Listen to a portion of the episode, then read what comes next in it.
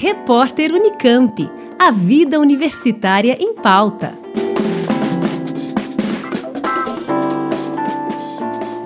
Depois que eu comecei a ser atleta, eu comecei a obedecer minha mãe.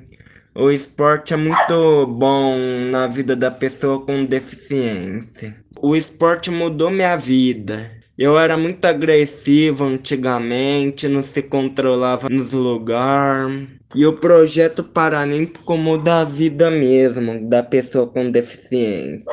Sou muito agradecido à USP de ter me dado essa oportunidade. Este depoimento é de Leonardo Lima Diaro, atleta paralímpico do Centro de Referência Paralímpico Brasileiro em Ribeirão Preto, fruto de uma parceria entre a USP e a Prefeitura de Ribeirão Preto.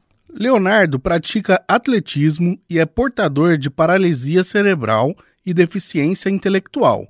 Hoje, com 19 anos, conta que quando criança teve problemas para aprender a falar e a andar, e foi o esporte que o ajudou no seu desenvolvimento motor e psicológico. Os benefícios físicos e mentais para quem pratica atividade esportiva se estendem às pessoas com deficiência, como explica o professor Márcio Morato, da Escola de Educação Física e Esporte da USP, em Ribeirão Preto. Qualquer prática esportiva ela promove é, diminuição do estresse, o controle da ansiedade, é, benefícios é, voltados também para as questões médicas e para a pessoa com deficiência isso não é diferente. E além disso tudo, existe o próprio papel da inclusão, né? um, um grupo que é considerado pela nossa sociedade minoria, que historicamente é excluído ao terem a possibilidade de praticar esporte, de ofertar, eles podem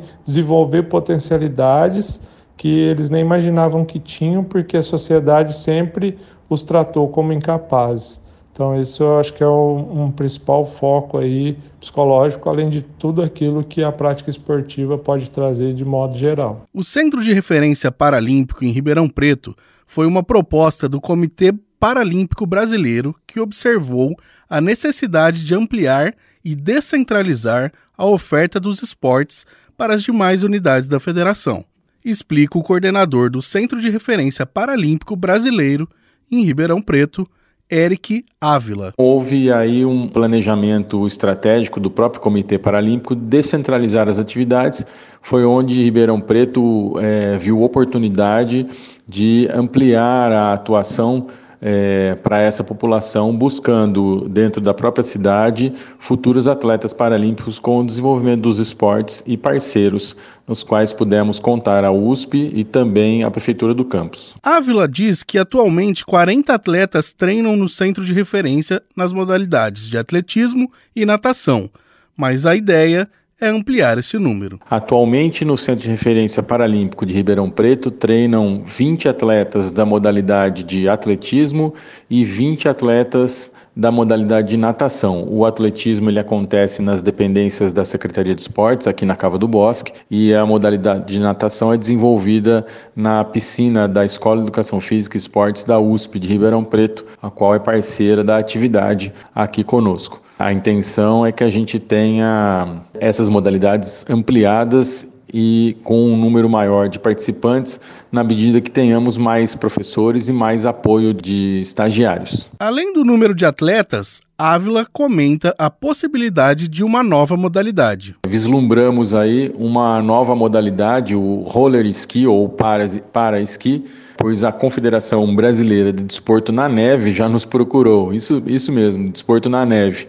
Eles têm uma base formalizada aqui na cidade de São Carlos, com a possibilidade de ampliar o trabalho aqui em Ribeirão Preto com a utilização da chancela do Centro de Referência Paralímpico de Ribeirão. Estamos ainda em tratativas com a Confederação para que essa modalidade também seja desenvolvida aqui. Inserir a bocha e outras modalidades voltadas às características dos participantes que procuram o centro de referência não está descartado mas o professor Morato diz que o principal foco é fomentar o esporte paralímpico. Eles buscam essencialmente crianças e adolescentes. A ideia é promover o acesso a práticas esportivas para as crianças e adolescentes. É lógico que o CPB busca também a formação de talentos, porque isso faz parte do objetivo deles, né, da missão, da visão, dos valores deles, mas a, a promoção da prática esportiva e a oportunização dessa prática para as pessoas com deficiência é um dos principais objetivos. Ávila fala sobre a importância do apoio e do fomento do Comitê Paralímpico Brasileiro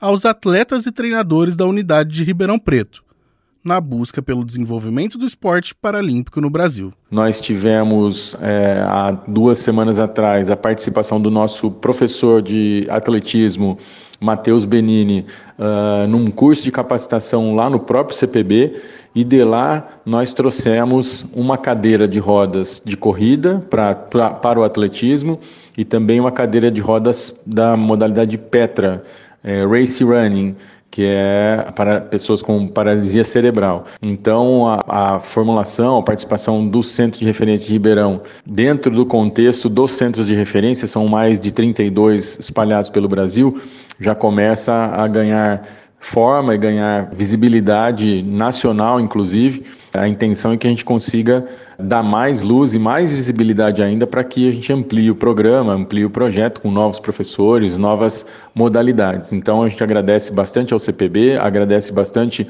à USP, à Escola de Educação Física e à Prefeitura do Campus, nos quais assinaram conosco aqui a Secretaria Municipal de Esportes a, a carta de intenção e o termo de parceria. Então, continuamos sempre com o foco no desenvolvimento e na ampliação do nosso centro, atingindo quanto mais pessoas, melhor. Nós ouvimos o professor Márcio Morato, da Escola de Educação Física e Esporte da USP, em Ribeirão Preto, o coordenador Eric Ávila e o atleta Leonardo Lima de Aro, do Centro de Referência Paralímpico em Ribeirão Preto. Eles comentaram a importância do centro de referência para o desenvolvimento físico e psicológico dos atletas paralímpicos. Eduardo Nazaré, Rádio USP Ribeirão Preto. Repórter Unicamp. A vida universitária em pauta.